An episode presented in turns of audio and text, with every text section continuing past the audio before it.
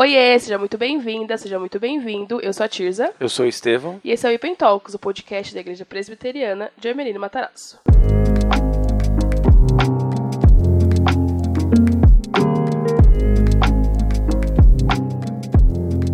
No episódio de hoje nós temos um convidado. É isso, missionário Gladstone. Por favor, se apresente para os nossos ouvintes. Oi, gente, tudo bem com vocês? O meu nome é Gladstone. Eu sou missionário na Espanha, juntamente com minha esposa, a Esther.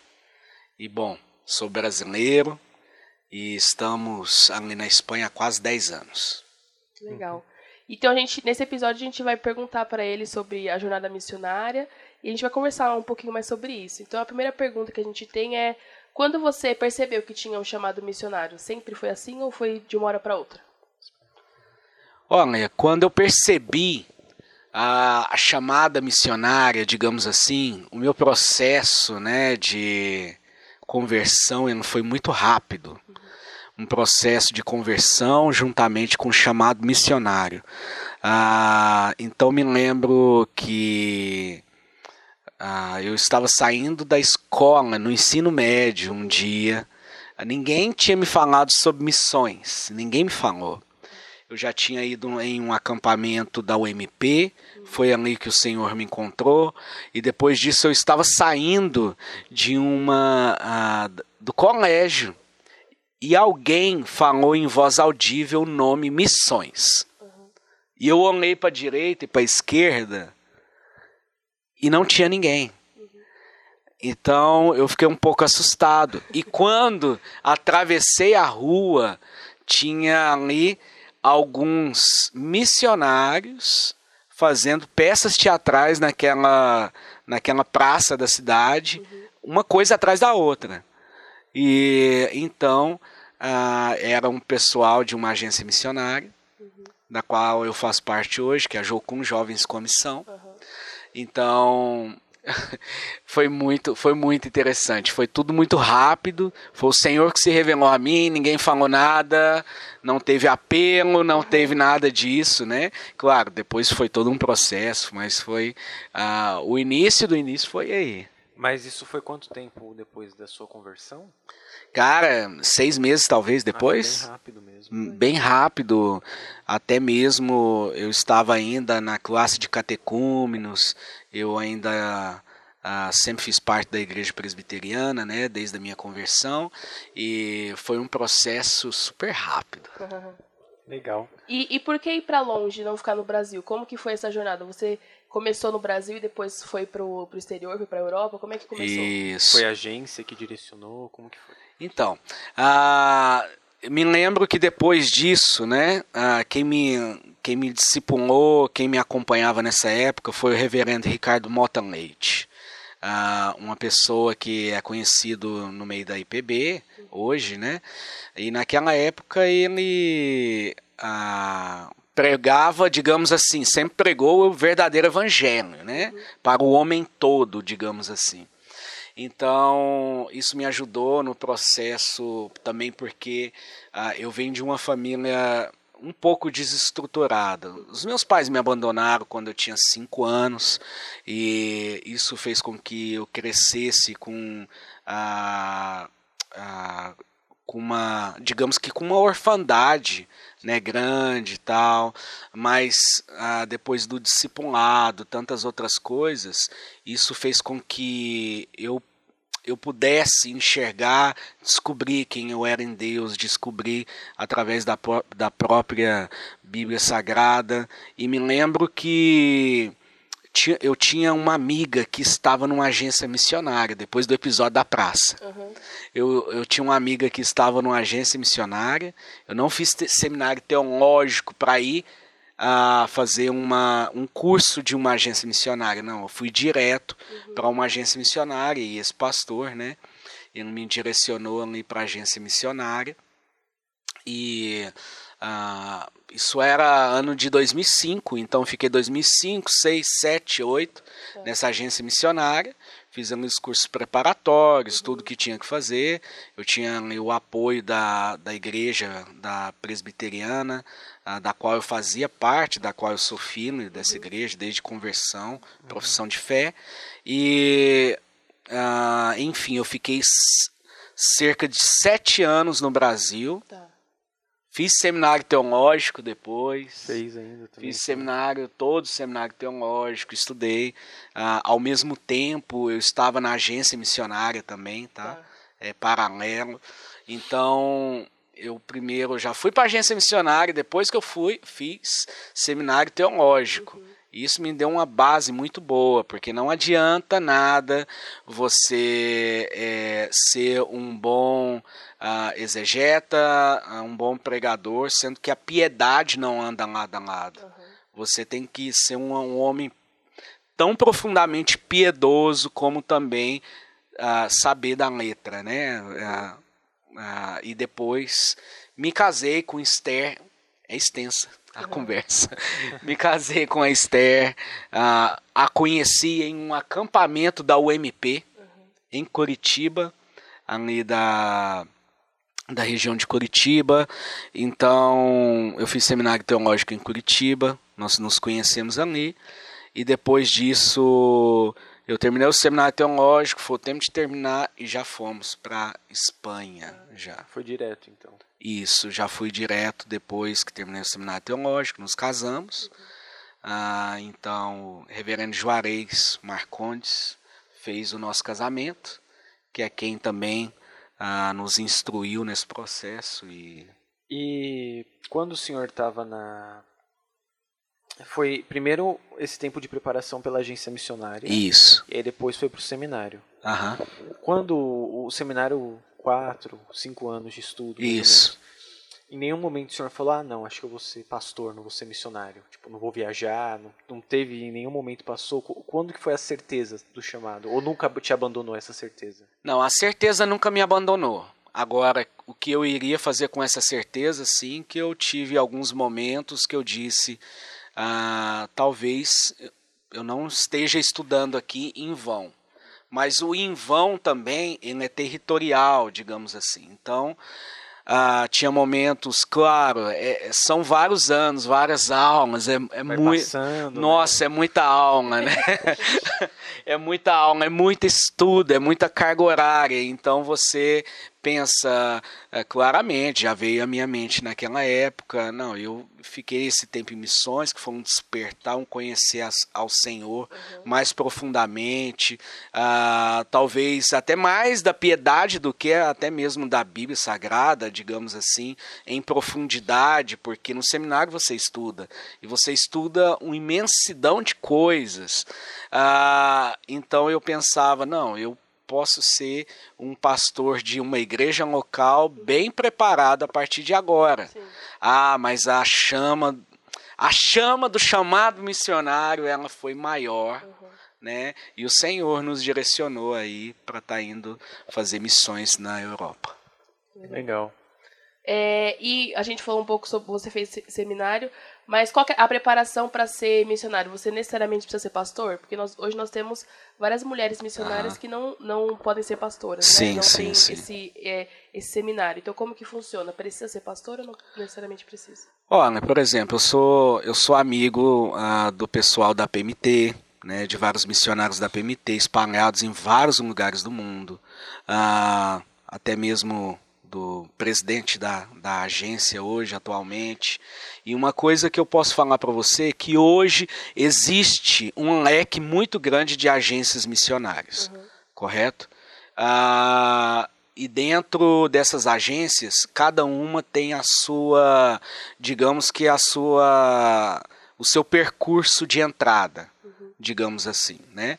Tem agências da quais você precisa sim ter um curso teológico.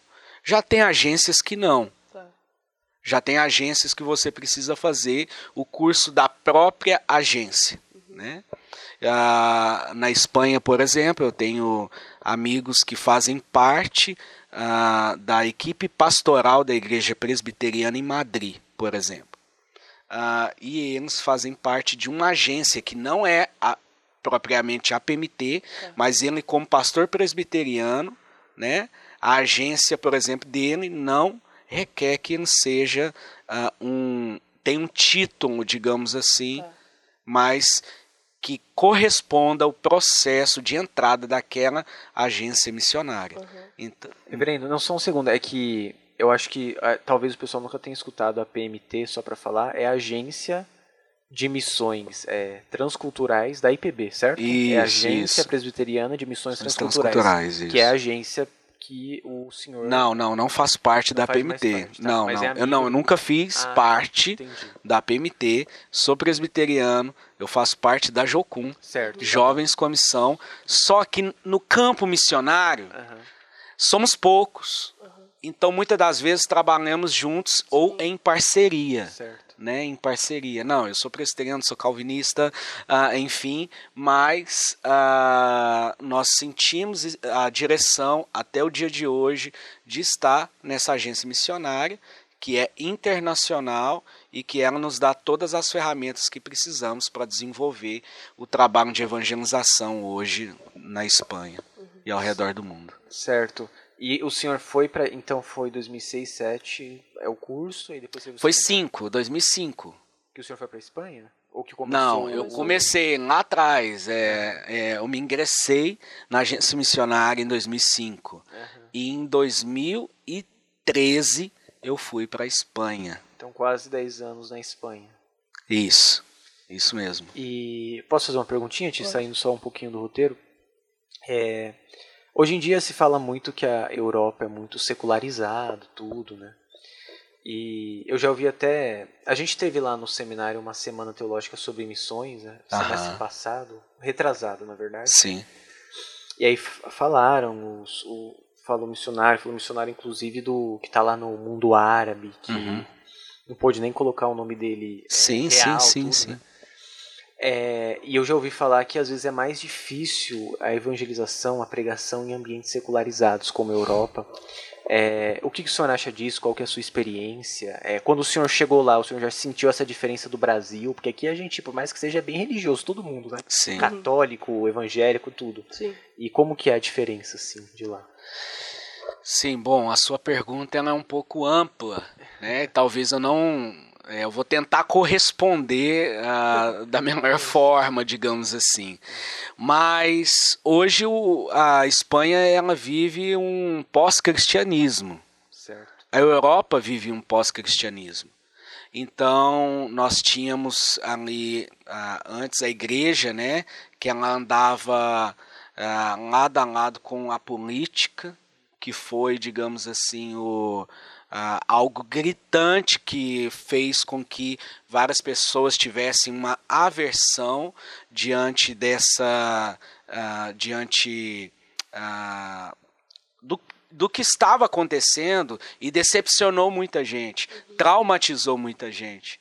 Então, o que pelo menos eu vejo, isso não representa a, a, essa ideia que eu vou dizer aqui não Sim. representa nenhuma agência, nenhuma igreja, mas a mim próprio uhum. e a minha cosmovisão, a forma que eu vejo a, a partir disso, tá? Uhum. Quero deixar isso muito claro. Uhum. Tomar cuidado hoje em dia. Sim, né, eu quero deixar muito claro isso.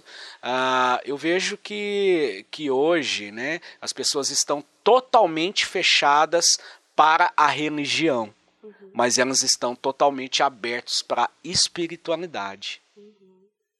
E hoje, o nosso trabalho missionário é falar sobre a espiritualidade de Jesus. Nada mais do que a Bíblia Sagrada. É pregar a Bíblia. Uhum. Mas de uma forma da qual eles não tenham essa aversão à palavra de Deus. Que nada mais é do que, por exemplo, a nossa igreja local é uma igreja reformada, Uh, só que ela não tem aqueles bancos igual a gente vê aqui no Brasil. Não, uhum. é uma cafeteria. É uma cafeteria fechada, uhum. uh, só para nós, digamos assim. E tem eventos ali durante a semana que abre, fica no polo universitário, uhum. da onde nós moramos, em Salamanca, na Espanha. Né? Uh, então, uh, existe dias, por exemplo, quarta-feira nós abrimos para que sirva de biblioteca para os universitários, uhum. para que eles possam estar ali estudando. Também existe, uh, tem a cafeteria que serve café grátis. A minha esposa, por exemplo, ela é, ela é artista, ela é design gráfico, né? uhum. né? E ela também é design de pintura, ela é toda talentosa, enfim, né? Eu sempre falo dela. Fazer a média. É. então, uh, por exemplo, ela, ela é profissional na área de lettering. Uhum. Né? Ah, então, ah, ela fez, por exemplo, uma placa muito bonita que fica lá na porta da igreja, ah, e aquela plaquinha ela fica ah, ali dizendo: vem aqui tomar um café conosco, e é grátis, vem aqui conversar conosco. Então, muitos universitários vão para ali e eles se sentem em um ambiente de casa, digamos assim. Então a gente conversa com eles, é como se fosse o nosso plantão mesmo, uhum. missionário, né? Então a, essa é uma das estratégias de evangelismo, por exemplo, hoje. Então que nós paramos ali, nós é, é, recebemos esses missionários, esses, desculpa, esses universitários uhum. e eles sabem que ali também é uma igreja, é, é só o formato que é diferente, mas tá. tem não, tem ali o projetor, tem o púlpito, tem gasofilácio, tem tudo. Né? Ali na frente tem a banda, tem os instrumentos, mas a forma de fazer igreja, digamos assim, ela é adaptada à cultura local. Tá. Porque não adianta eu levar a cultura brasileira para eles, Sim.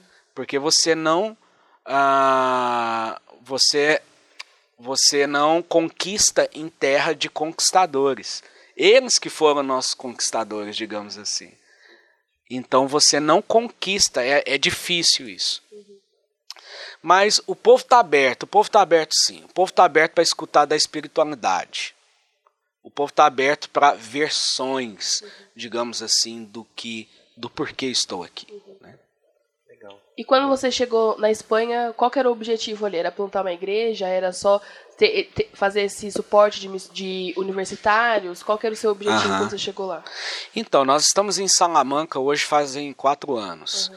Não, quando nós fomos para lá, nós tínhamos é, outra, digamos assim, ah, que outra trabalhamos com outras frentes, uhum. né? Era mais para equipar missionários com escolas missionárias, uhum. coisas do tipo. Fizemos também isso. Depois ah, aconteceu a crise humanitária, né? A guerra da Síria, por uhum. exemplo, que precisaram de muitos voluntários na Europa. Então nós estivemos ah, ah, morando um tempo na Grécia, nos anos ali de 2016, um pedaço de 2017 também. Então nós trabalhávamos nos campos de refugiados, né, atendendo às necessidades. Sim. Porque não adianta você montar uma rota, por exemplo, imagine uma ponte. Não adianta você fazer uma ponte por causa de um rio, sendo que o rio está mudando a curva dele. Uhum. Correto? Sim.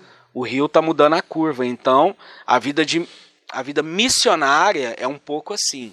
Às vezes, a necessidade que você tem hoje, daqui a três, quatro anos, a resposta a essa necessidade ela será outra, Sim. e por isso nós temos que ser atentos a ouvir a voz do Senhor uhum. nesse sentido. Né? O senhor fala da Universidade de Salamanca. Isso. eu conheço, eu nunca, nunca conheço, né? Nunca fui na Espanha, mas eu estudei economia, né? E, ah. e é ah. muito famosa essa universidade no campo econômico Sim. por conta dos escolásticos tardios, tal, economia liberal. E, e tem muito turista lá? Né, por conta dessa universidade e tudo, é, é uma oportunidade de outras nações também de alcançar pessoas? Tem, tem sim. Inclusive, ah, nesse âmbito universitário da economia, né, eu tenho amigos que já fizeram doutorado, eu tenho um casal de amigos que já fizeram doutorado em economia, na área de economia lá, e foram, é, tiveram muito sucesso, assim, né, e eles voltam aqui para o Brasil assim com um currículo bem abastado. Ah, essa universidade é muito famosa. Muito Sim. Famosa. Ah, só dizendo aqui, né, para localizar vocês, Salamanca é onde fica a primeira universidade da Espanha, tá bom? A universidade tem mais de 800 anos e equipara aí ah, uma população de 30 a 50 mil universitários por semestre. Alguns dizem por ano também. Só que morando lá, eu vejo que hoje a população, uni, tanto universitária, como tem cursos livres também. Uhum. Tem pessoas que vêm da China somente para estudar espanhol. Tá. E não é na universidade, é naquela academia ah, de línguas que está do lado, digamos assim, da universidade. Uhum. Então não conta aspas como, como universitários, mas eles estão ali para estudar. Está agregado. né? Âmbito estudantil, digamos assim, né? Legal. E hoje, ah, e hoje nós, ah, qual que era a pergunta? Desculpa, eu se, sei que é ao vivo. Por Salamanca ter muito turista, se é uma oportunidade. Ah, tá, também... dos turistas, é. isso. Então, ah, isso também é uma, digamos assim, que uma frente de trabalho nossa, uhum. porque é uma cidade muito turística, é uma cidade que a cada três pessoas na cidade, uma é um universitário de 18 a 25 anos. De qualquer nação, de várias nações. De mais de 100 nacionalidades diferentes. Então, é, para vocês terem noção, na nossa igreja local, é, hoje os cultos são traduzidos para o inglês ou para o alemão. Tá. Né?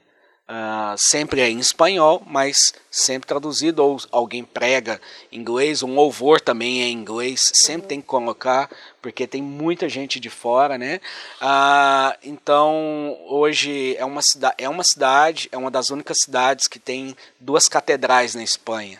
Uhum. E isso tem tudo a ver né, na na visão, na cosmovisão europeia, e isso é aonde é, é, isso é aonde faz parte, é, a, é onde já teve muita história, digamos uhum. assim. Né? É onde já teve muita história e sim passa muita muitos turistas ali direto eu vejo brasileiro assim é. passando ah, excursões antes mais ah, antes antes da pandemia mais. Uhum. Agora, por exemplo, a Espanha foi abrir em maio agora as fronteiras não precisando de PCR, por exemplo. Uhum. Até maio agora desse ano precisava. Ah, há indícios que houve o maior lockdown do mundo na Espanha. Uhum. Eu me lembro muito bem que você não podia sair na porta do seu apartamento, digamos assim, Nossa porque ah, era tudo fechado, tudo uhum. fechado. Então a gente viveu muitas privações naquele tempo ali, né? Ah, e isso fez com que o turismo, né, se fechasse bastante. Mas hoje as fronteiras estão abertas aí, né? E hoje, por exemplo, nos próximos ah, três meses agora, eu estou voltando daqui a duas semanas para o Brasil porque nós iremos receber equipes missionárias que vêm de vários lugares do mundo uhum. para nos ajudar na evangelização dos turistas e tanto do povo local para que eles sejam direcionados para a igreja local. Uhum. Legal. Legal, show de bola. E, e hoje você diria que qual que é o maior desafio dessa jornada missionária? Você juntamente com a sua família, com as suas duas filhas, qual que é, é o maior desafio assim que você pensa que sempre te vem à mente, assim, ah, é, é uma incerteza, vamos dizer assim. Que, que, qual que é o seu desafio? Olha, eu acho que incerteza, digamos assim, ah, eu não vejo como uma incerteza, uhum. né? Mas eu, eu, sei que todo mundo que está ouvindo agora vai pensar que é finanças. Gente, em primeiro lugar, não é finanças, uhum. tá bom? Mas são os trabalhadores. Né? Muitos são chamados, né? E poucos se envolvem com a obra missionária. Uhum. E por vários motivos também. Hoje, graças a Deus, o Senhor tem nos dado graça agora mesmo. Iremos receber nos próximos três meses aí cerca de 30 missionários é, em tempo integral, assim, que para nos ajudar na evangelização, né? uhum. né? mas e todos esses missionários, cada um deles tem suas igrejas locais que os ajudam e tudo isso, mas pessoas a longo prazo, uhum. pessoas que pandemia não tira o seu chamado, pessoas que não se desviam nem para a direita nem para a esquerda, uhum. pessoas que das quais ah, quando não tem finanças, digamos assim, ah, para cumprir aquela promessa de estar ali, o desejo, a missão, né? Uhum. Ah, que elas não sejam ah, equiparadas, digamos assim, que elas não sejam barradas por, por esse fator, mas que elas tenham uma profunda convicção no Senhor que elas estão ali. Eu acho que o que mais falta é isso. Uhum. A mão de obra humana, homens, né, para pessoas para trabalhar. Isso que os campos já estão brancos para safe, uhum. certo? Né? E ao mesmo tempo também poucos são os trabalhadores. Uhum. E sobre quando é, você se instalou com a sua família, uhum. aí vocês começaram um trabalho, falou que já teve algumas mudanças, né, na, teve, na forma teve. de lidar. Tudo. Isso, isso. Daqui para frente, é, lógico, né, pensando que o chamado vai continuar na Espanha, a gente não sabe, mas o senhor enxerga é com esses missionários chegando, chegando e tudo, é, tomando forma, tomando né? Tomando forma, Sim. as coisas aumentando, a igreja crescendo. Isso. É a, a, perspectiva. Então, a nossa perspectiva hoje, né, e o nosso projeto a longo prazo, assim, hoje é de estar tá, é, recebendo essas equipes, essas pessoas hoje que vêm de fora, uhum. né? Por um lado, é isso. Uhum para que elas possam ver o campo, para que elas possam voltar também a longo prazo. Vocês tipo vão treinar elas? É, nós trabalhamos com treinamento isso. Nós somos pastores de missionários. Uhum. Então, é, nós treinamos essas pessoas, né? E o nosso projeto a longo prazo está é, tá formando aí uma base missionária uhum. sólida para que cada pessoa tenha projetos para estar tá ramificando na cidade, uhum. implantando igrejas, por exemplo, a missão, as várias, não vou dizer aqui os nomes, né, porque são muitos, mas dando, nós somos os João Batistas indo na frente uhum. para que pessoas possam vir implantar igrejas. Uhum. Precisa sim de pessoas a longo prazo para que possam implantar igrejas e nós estamos ali naquele lugar para que essas pessoas possam vir e que o caminho delas seja menos árduo, uhum. digamos assim. E claro, né, o crescimento com a nossa igreja local tá muito bem, tá tudo muito uh, tá tudo muito legal, uhum. tá tá caminhando muito bem, né? Mas nosso trabalho, nós pensamos em expansões, uhum. digamos assim, né? Nós pensamos em uma revolução cristã naquele lugar para que pessoas possam de todos os setores da sociedade, né? O evangelho para todo o homem, uhum. digamos assim. E como que, é, agora falando do Brasil, como a igreja aqui pode ser participante e ajudador na vida dos missionários que estão fora do Brasil? Olha, eu vejo que uma pergunta muito abrangente e profunda também. Muito profunda e abrangente, né? Enfim. Ah, eu vejo que, primeiramente, é sendo empática. É você tendo empatia. Uhum. Muitas das vezes não são as finanças que vão mover o reino de Deus. Por, aliás, quase nunca, porque no reino de Deus, muitas das vezes o, você tendo dinheiro, você não faz, mas sem dinheiro você faz. Uhum. Porque o que interessa é a manifestação da, da glória e da graça de Deus na vida da pessoa. Sim. E isso muitas das vezes ah, supera os recursos. Uhum. Né? Mas também não tem como fazer a obra de Deus sem recursos. Então, eu vejo que é a empatia, desde hoje é tão tecnológico, né? Uhum. Uma mensagem no WhatsApp, por exemplo, como que você está, como que é, vocês estão, hoje a nossa bebê tem cinco meses, né? Uhum. É perguntar como que estão indo as coisas, se estão é, com alguma necessidade, tem alguma, alguma necessidade de oração, uhum. né? Ah, porque assim, em primeiro lugar, a oração. Sem a oração, você pode ter os melhores equipamentos, você pode ter as, o melhor estudo, mas a igreja, ela só se move, a igreja ela só se reproduz, digamos assim, através da oração. Uhum. Né? Então eu vejo que essa é uma das coisas que falta. E, e, e tudo começa, ah, por, ao meu ver, assim, com a empatia. Uhum. Né? Eu vejo que falta um pouco ah, disso podemos melhorar. Não que não tenha, ok? Uhum. Não que não tenha. Nós somos muito gratos ao Senhor. Hoje, praticamente 100% da nossa, uh, da nossa renda, digamos assim, nosso sustento financeiro uhum. vem via Brasil. Uhum. A igreja brasileira é uma igreja, sim, uh, generosa, mas poderíamos fazer mais. Uhum. Porque não é porque uh, eu já estou em, em, uh, colocado na sociedade, digamos assim, na Espanha, que o outro que vem, ele não precisa, não. Uhum. Isso tem que ter uma empatia geral, digamos assim. Sim. Certo.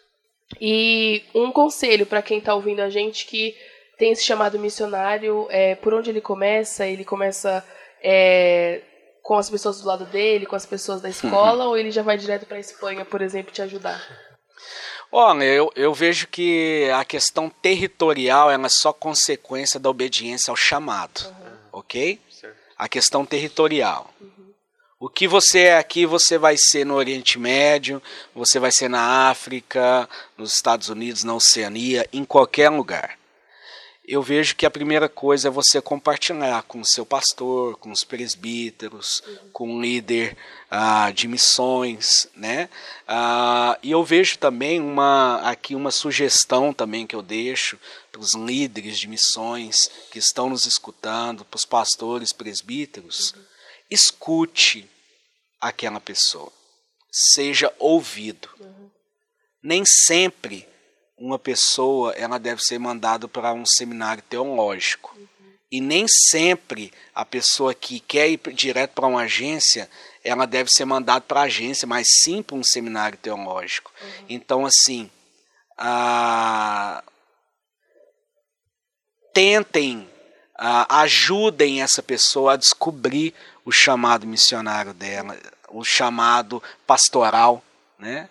Ah, a gente fala muito sobre missões, mas implantação de igrejas é uma missão. Uhum. Mas nem tudo finda nisso também. Existem pessoas, missionários, comprometidos e que hoje, por exemplo, eles estão atendendo às necessidades dos missionários que estão lá ah, no Oriente Médio. Uhum. E eles estão numa base operacional para Deus é tão espiritual como quem está na linha de frente. Eu já tive na base operacional, já tive em uma faculdade teológica, eu já tive uh, liderando escolas, enviando pessoas para várias nações, por exemplo, recebendo pessoas de várias nacionalidades, discipulando americanos, canadenses, franceses, uh, pessoas da, da Oceania, enfim. Uhum. Uh, então, o que eu estou falando aqui é com certa propriedade, digamos assim. Né?